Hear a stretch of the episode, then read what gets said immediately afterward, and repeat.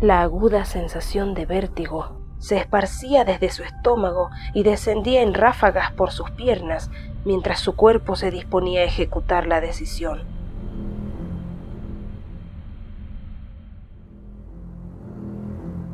Sus miembros se movían como los de una marioneta dirigida por hilos invisibles.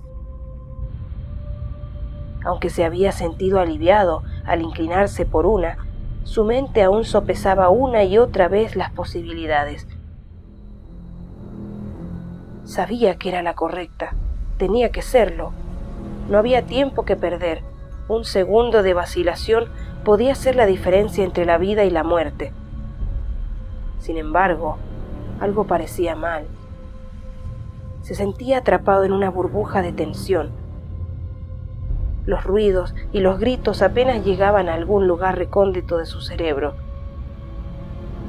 Un último instante de oscuros presagios y sus manos, trémulas y sudorosas, pusieron fin al tormento.